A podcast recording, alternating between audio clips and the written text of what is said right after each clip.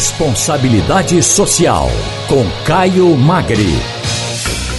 Caio Magra, diretor-presidente do Instituto Etos. Boa tarde, Caio, tudo bem com você? Boa tarde, Wagner. Boa tarde a todos os ouvintes da Rádio Jornal. Ô Caio, o assunto aqui em Pernambuco e no Nordeste como um todo, evidentemente, você estava acompanhando aí minha conversa com Ciro Bezerra, o assunto ainda é e pelo jeito vai permanecer sendo as manchas de óleo que invadiram as praias aqui da região. Uh, tomaram uma proporção, inclusive, maior nas últimas semanas, nos últimos dias. O derramamento do material já tem prejudicado atividades econômicas, desde aquelas menores, ambulantes, de pequenas pessoas, uh, dos vendedores ambulantes, como também já da rede hoteleira, de restaurantes, além de, claro, pôr em risco a vida marinha, né, Caio? Agora, o é. governo diz que vinha atuando desde o início da tragédia ambiental, dessa tragédia a qual a gente se refere. Na sua opinião, o que, é que poderia ter sido feito para diminuir os riscos ao meio ambiente? Hein? Bom, Wagner, é, essa, essa tentativa de nos convencer, a sociedade e a todos, né, é, de que estava atuando desde o início da tragédia é um absurdo. Dizer, é notório que houve uma lentidão do governo as manchas começam a surgir e eu acho que dependendo da gravidade, que parece ser bastante alta, né, bastante, é, é muito grave, que tem hoje ainda no mar, chegando nas costas do Brasil, começou em agosto e era possível, independente da quantidade pequena, média, de iniciar imediatamente um processo de contenção, investindo na articulação entre forças locais, sociedade, população e as próprias capacidades que o governo tem. Somente em setembro o governo se manifestou e assim mesmo é incrível, né? É, levanta suspeição de atos que não são suspeitos, quem são os suspeitos, etc. E agora, assim como esse óleo está chegando nas praias, ao mesmo tempo parece que o ministro Ricardo Salles tem a coragem de, no mesmo momento, fazer declarações estapafúrdias e absurdas, como ele acabou de fazer agora em, em, em Maceió, dizendo que que é uma coincidência a existência e o navio do Greenpeace navegando naquele espaço do litoral brasileiro, sugerindo que o Greenpeace teria derramado óleo no mar. Isso é uma coisa absolutamente absurda, tapafúrdia. O ministro, em vez de se preocupar em construir uma política efetiva de controle aos danos ambientais do Brasil, se presta a fazer Twitter para fazer bobagem e ideologizar a discussão. Então, Olha, os, os, os, o óleo vem aí circulando há quase dois meses entre mar e praia. Né? E somente agora, em terça-feira, os, militares do Exército chegaram, e assim mesmo que foi uma determinação do presidente em exercício Mourão. Até então, nada tinha acontecido. E essa medida foi adotada depois que muita coisa foi feita pela sociedade, pela população de Pernambuco, de Alagoas, enfim, de Sergipe, né, que colocou inclusive aquele pedido na praia de socorro. Ah, o governo continua negando as suas responsabilidades, de, é, subestimando a gravidade do maior desastre nas praias brasileiras de toda a história.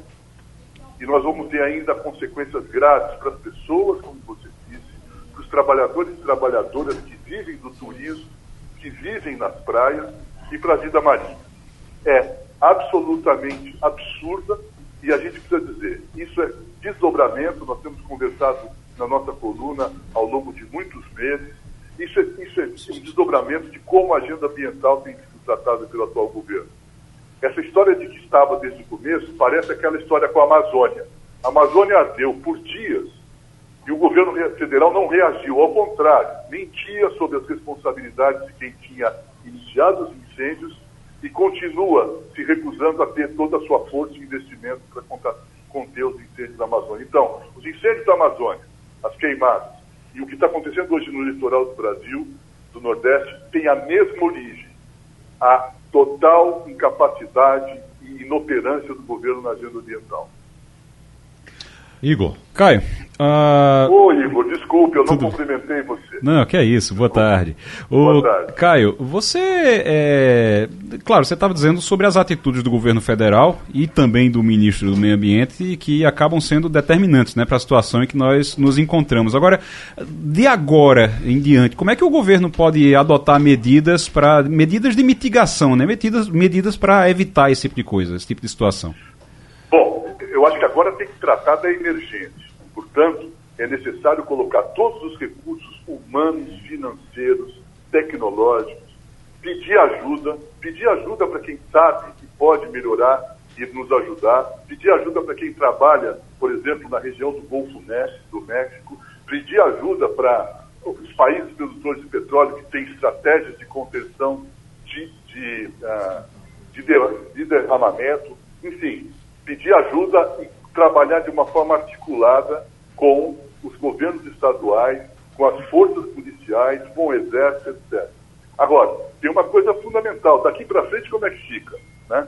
Seria importante restabelecer aqueles comitês executivos que foram é, é, eliminados pelo governo também, o famoso Plano Nacional de Contingência para Incidentes de Poluição pra, pra, por Óleo, o PNC, que foram criados em 2013 e que tinham como objetivo preparar o país para casos como esse. Então, precisa se restabelecer esse comitê. Esse comitê tem o Ministério do Meio Ambiente, Minas e Energia, Marinha, IBAMA, Agência Nacional de Petróleo e outros. Precisamos pensar também nas forças que operam diretamente nas questões que, que precisam ser é, agidas no território. Né? Então, estou dizendo que é o Exército, a Força Nacional e outras questões. Então, isso é uma, isso é uma necessidade para uhum.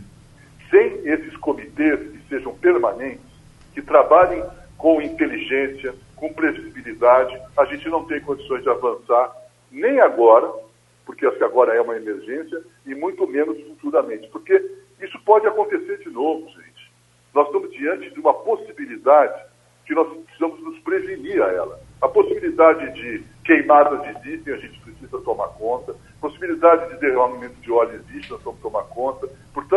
É necessário uma ação preventiva.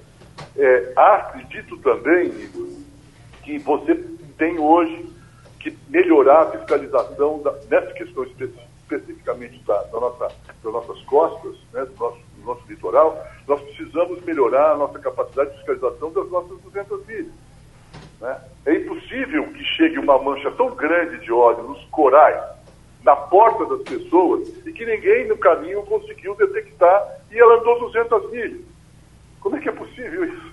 Então, acho que faltam mecanismos de fiscalização e os mecanismos de contenção, previsão e inteligência. Isso pode acontecer novamente. A questão é saber se a gente vai estar preparado ou vamos novamente destruir vidas e destruir o mar. Caio Magre, muito obrigado, um abraço para você e até semana que vem. Um grande abraço para vocês e muita força para todos aí. É uma questão muito triste para nós, brasileiros e para todos os cidadãos e cidadãs. Um abraço. Sem dúvida, Caio. Muito obrigado.